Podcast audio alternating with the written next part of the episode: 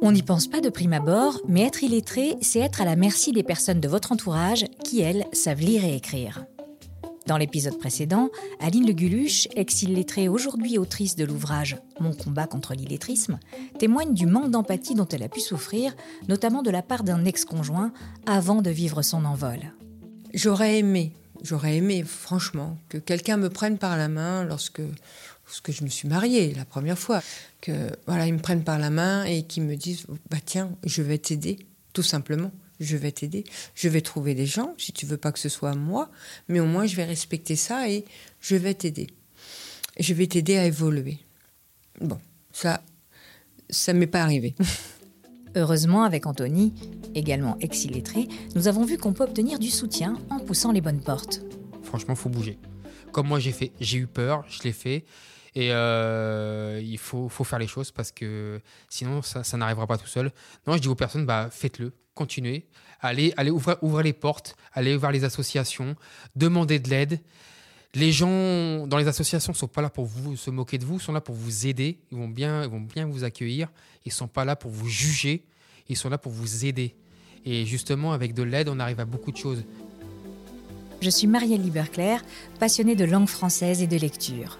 Ma quête, mieux comprendre les enjeux psychologiques et sociétaux liés à l'illettrisme et découvrir des solutions innovantes et inclusives pour le faire reculer.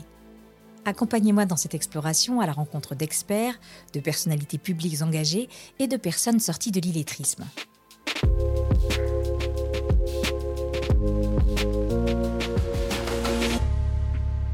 Près d'un illettré sur deux a un emploi.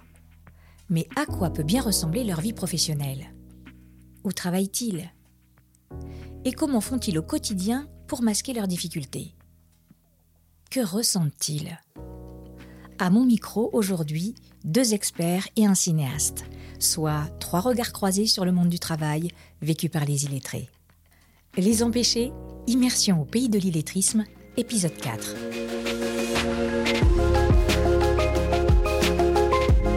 Les empêchés, produit par Prisma Media avec le soutien du programme Write Your Future, écrire votre avenir de Lancôme.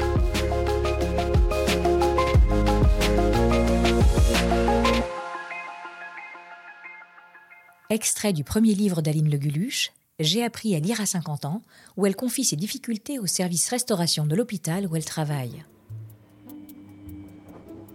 Je profite des jours où les enfants sont à l'école et que je suis seule à la maison, pour m'entraîner à lire et écrire tous les mots que je rencontre sur les feuilles de fabrication. Tomates, betteraves, yaourt, sucré, sans sucre, salade de fruits, fromage blanc, une vraie liste de courses.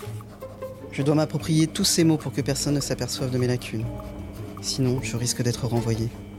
J'évite les problèmes et surtout j'essaie de ne pas me laisser envahir par les craintes et le doute. Je n'arrive jamais à être sûr de ce que j'écris car je doute de ma mémoire que j'utilise comme un appareil photo parce que je connais mes limites. Et si quelqu'un à côté de moi me demande ce qui est écrit, rien ne sort de ma bouche. Mes jambes tremblent et mon visage rougit. Alors je reste dans ma zone de sécurité. J'apprends ces mots par cœur, le mieux possible.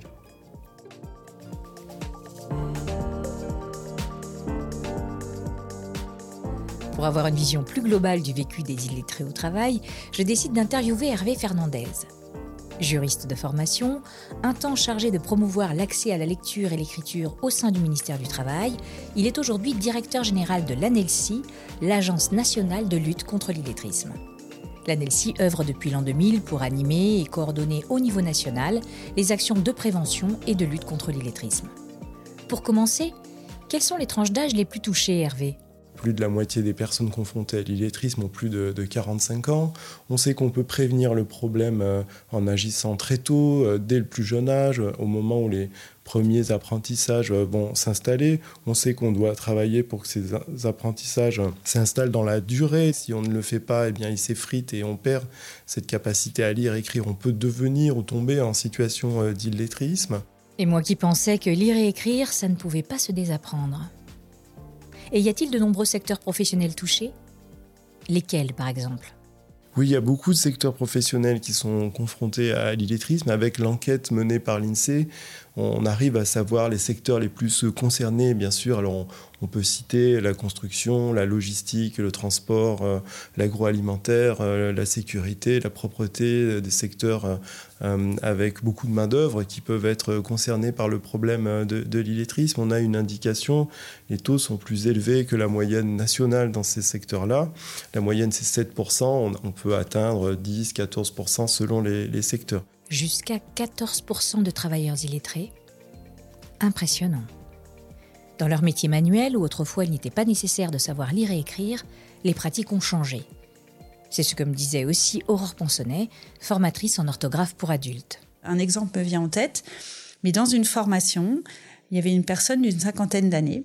Et je me dis, bah, il a attendu longtemps avant de faire une formation sur ce sujet et il écrivait et il tremblait comme une feuille il était avec son stylo. Je voyais sa main. Enfin, ça m'a fait beaucoup de peine hein, quand j'ai vu ça. Il tremblait, il tremblait pour écrire trois mots. Il avait extrêmement peur que je vienne derrière lui et que limite je lui tape sur les doigts. Enfin, c'était quelque chose de. Euh, c'était limite phobique hein, chez lui. Et puis il m'explique que dans son métier, il était manutentionnaire et que pendant toute sa carrière, il a réussi à éviter les cris parce que euh, y a énormément de, métiers maintenant euh, où on demande euh, à l'employé d'écrire, notamment avec un ordinateur, chose qu'il n'avait pas avant parce qu'il suffisait d'une transmission orale. On téléphonait, on expliquait à celui qui arrivait derrière ce qu'on avait fait, et, là maintenant on leur dit voilà, vous avez un ordinateur, vous avez un smartphone, et maintenant vous écrivez tout. Il faut laisser une trace écrite de tout et ça le mettait dans tous ses états. Je demande à Hervé Fernandez s'il peut me donner quelques exemples de situations particulièrement problématiques pour les illettrés au travail. Il y a une situation d'empêchement très, très simple, très euh, vraiment euh, basique, c'est euh, par exemple l'accès à ces bulletins de salaire depuis plusieurs mois. On ne reçoit plus ces bulletins de paye par la poste, où ils ne sont plus remis aux salariés de la main à la main. Euh, ils sont disponibles sur des plateformes euh, numériques.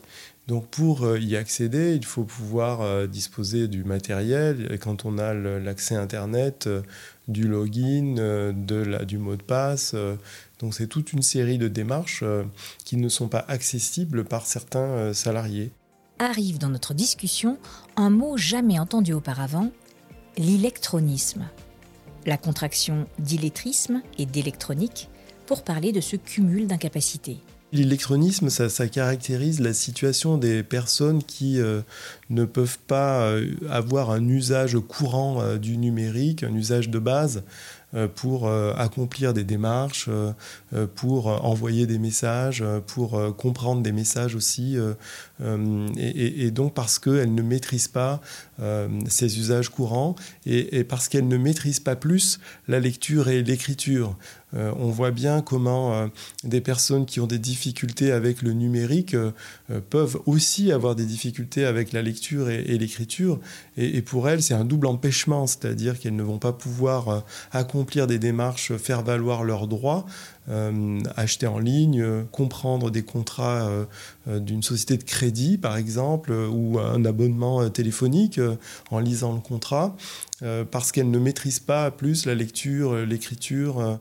Nous retrouvons Aurore Ponsonnet qui témoigne des profils très peu lettrés qu'elle découvre lors de ses missions en entreprise. Elle raconte. Il y a des personnes qui, qui ont été déscolarisées très jeunes, qui me disent d'elles-mêmes je ne lis pas du tout. Euh, dans mon travail, je n'ai jamais eu besoin d'écrire.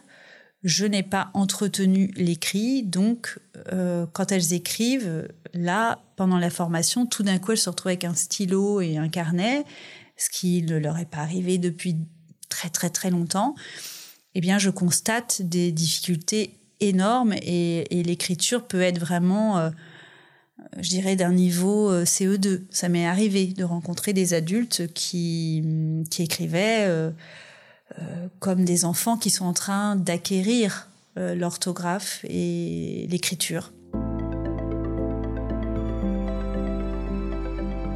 Sur les conseils d'Hervé Fernandez, je découvre un film télé intitulé Illettré, réalisé par Jean-Pierre Améris en 2018.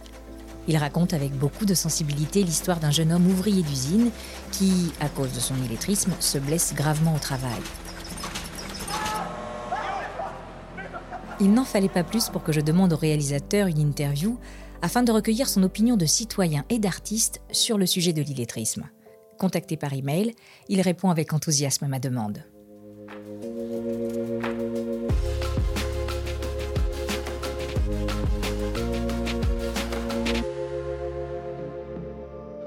Jean-Pierre Améris est né à Lyon en 1961 dans un milieu modeste. Dès l'adolescence, avec sa taille peu commune, il mesure 2 mètres, il peine à trouver sa place, au sens propre comme au sens figuré. Sa grande timidité et l'ambiance de tension qui règne chez ses parents ne sont pas pour améliorer sa phobie sociale. Le cinéma devient alors le lieu du réconfort, de l'ouverture sur le monde, de l'émerveillement. C'est à cette période qu'il se dit ⁇ Un jour, moi aussi, je ferai des films ⁇ puis c'est la découverte d'un cinéaste qui jouera un rôle majeur dans sa vocation, François Truffaut. Il y a un cinéaste qui m'a vraiment marqué lorsque j'ai découvert ses films à l'adolescence, c'est François Truffaut. Et c'est pas complètement sans lien justement avec le fait de faire plus tard, bien plus tard, euh, Illettré ou, Marie Hortin. C'est parce que ce qui me touchait chez lui, c'est souvent des personnages euh, un peu hors la société et qui cherchaient à, à trouver leur, euh, leur place, sans parler de L'enfant sauvage, qui est un des plus beaux films. Euh, vous savez, cette histoire d'un enfant sauvage trouvé dans les bois et auquel on va essayer d'apprendre euh, le, le, langage, la communication. Et je sais pas, ça m'avait touché profondément et je crois que c'est quelque chose qui, qui reste de chez Truffaut, ce, ce thème de l'apprentissage. Depuis, le réalisateur a fait une vingtaine de films Marie Heurtin, Une famille allouée, Les folies fermières et l'inoubliable Les émotifs anonymes, pour ne citer que cela. Une filmographie aux accents aussi sensibles que son auteur. Mais qu'est-ce qui lui a donné envie de réaliser le film Illettré? Il me répond que c'est dans le droit fil de tout ce qu'il a toujours fait avec sa caméra. Raconter les vulnérables, les isolés, ce qu'on oublie ou qu'on méprise c'est donner euh, une visibilité à, ces gens. Et bien sûr, les illettrés font partie, euh, et pourtant Dieu sait si malheureusement ils sont nombreux, font partie de ces gens mis de côté, qui se mettent de, côté. Et avec ce film-là en particulier, je voulais les, les, mettre au centre, leur donner une représentation. La situation d'enfermement que vivent les illettrés en particulier le touche. Je crois que l'illettrisme, c'est vraiment un handicap. Hein et sont enfermés quoi, en raison de leur euh, handicap. C'est vraiment ce que j'aime filmer. Hein. C'est des gens enfermés et qui vont apprendre à se libérer. J'ai fait aussi un, film qui s'appelle Marie Hortin, une histoire vraie d'une jeune fille née sourde et aveugle, hein, et qu'une religieuse, fin 19e siècle, a aidé à s'ouvrir et à communiquer par la langue des signes dans la main, qu'on utilise toujours avec les, les sourds et aveugles. Donc il y a toujours cette recherche-là. Et je sentais, euh, avec mes lectures, euh, que le, personnage de l'illettré avait à voir avec cela. Quoi, hein. Un handicap, une honte, euh, une difficulté à faire partie de la société. Le déclic est venu de la lecture du roman de, de Cécile Ladjali, Illettré, qui raconte donc l'histoire d'un jeune homme qui va avoir un accident du travail parce qu'un matin on le met sur une machine qu'il ne connaît pas il ment, comme d'habitude, il dit non, non, pas de problème. Et bien sûr, il ne peut pas lire les consignes de sécurité de cette nouvelle machine. Et il a un accident du travail qui lui, qui lui coupe quasiment euh, deux, doigts. Et à partir de là, il va être obligé de révéler son illettrisme. Il va, il va vraiment chuter, ce garçon. Il va manquer, perdre aussi euh, une histoire euh, d'amour à cause de son illettrisme. Et peu à peu se, reconstruire et aller vers l'apprentissage. Jean-Pierre Améris s'étonne de leur capacité à se cacher. C'est absolument fascinant. Hein. En effet, beaucoup d'hommes et de femmes illettrés euh, travaillent, euh, donnent le change. Et, sont bons dans leur métier. Enfin, évidemment, ça n'a rien à voir avec l'intelligence, hein. ça n'a rien à voir avec les, capacités. Mais en revanche, il suffit d'un tu sais pas lire ou quoi, hein, de cette expression-là qui vous renvoie, mais comme quand on est enfant aussi, quelque chose de très enfantin, de très profondément enfantin. Moi, je me souviens des Mais t'es bête ou quoi lancés par le, père qui peuvent vous, quand même vous, bien vous, vous blesser quoi hein, quand même et, durablement ça renvoie toujours à la bêtise hein, au manque d'intelligence aidé de la trame du roman de Cécile Ladjali intitulé également Illettré, et du travail scénaristique fait avec sa co-auteure Muriel Magellan, il dessine l'histoire de ce jeune illettré ouvrier en usine. Passé ce premier moment de travail à la table, il a fallu aller à la rencontre du réel, Jean-Pierre Améris décrit d'ailleurs ces films comme des fictions nourries de réalité. On a contacté donc toutes les agences de Marseille, donc où il s'agissait de tourner le, film. On a contacté les associations et c'est vrai que j'ai été très bien reçu à l'ACPM, une association donc qui donne des cours, qui, qui, aide les personnes en situation d'illettrisme. Hein. Et j'ai simplement dit voilà, mais c'est toujours ma méthode. Et est-ce que vous seriez d'accord pour que je sois là pendant quelques temps à vos côtés pour observer, euh, discuter? Et ça a été le cas. Et en effet, j'ai appris beaucoup de choses. Hein. Je pensais moi qu'au départ c'était des cours plus plus formel, on apprend à lire et écrire. Non, c'est beaucoup plus ludique euh, que, ça. C'est des gens, souvent des hommes et des femmes, qui ont très mal vécu euh, l'école. Hein. L'idée d'y retourner, c'est terrible. Ça a été une humiliation pour eux. Et donc, il vaut mieux recommencer, en effet, par des, presque des jeux, des, images, des, quelque chose de, de léger qui permet d'approcher l'apprentissage. Cet entretien avec le cinéaste se termine sur des mots forts. Il fait du cinéma pour faire du bien aux gens, me dit-il. Voilà pourquoi dans ses films, ses personnages, malgré les difficultés et les coups du sort, s'en sortent et vont vers la vie. Tout comme Anthony finalement, ex-illettré plein d'enthousiasme qui nous parle de sa renaissance au travail depuis qu'il sait écrire. Ce qui s'est passé, c'est qu'au début, bah, je demandais toujours à mes collègues, et là aujourd'hui, ce qui a changé, c'est que j'arrive maintenant à écrire sur l'ordinateur j'arrive mieux à écrire sur l'ordinateur avec des fautes, j'arrive à aller sur l'ordinateur, j'arrive à mieux comprendre ce qu'on enfin, me dicte à écrire. Faut du temps, mais ça va venir. Je suis confiant. Une véritable bouffée d'espoir. Nous voici arrivés au terme du quatrième épisode du podcast Les Empêchés, produit par Prisma Media, avec le soutien du programme caritatif international Write Your Future, écrire votre avenir de Lancôme. Retrouvez-nous dès la semaine prochaine pour le cinquième et dernier épisode de notre série. Quelles perspectives pour l'avenir de l'illettrisme en France? Quels programmes et initiatives peuvent faire la différence? Et l'illettrisme au niveau international, ça donne quoi? Les Empêchés, immersion au pays de l'illettrisme, un podcast Prisma Media écrit et enregistré par Marielle Liberclair extrait du livre d'Aline Leguluche, lu par Anne Garus, responsable éditoriale Ambre Rouvière, réalisation technique Lucas Wibo et Julien Louette, coordination Jeanne Raymond.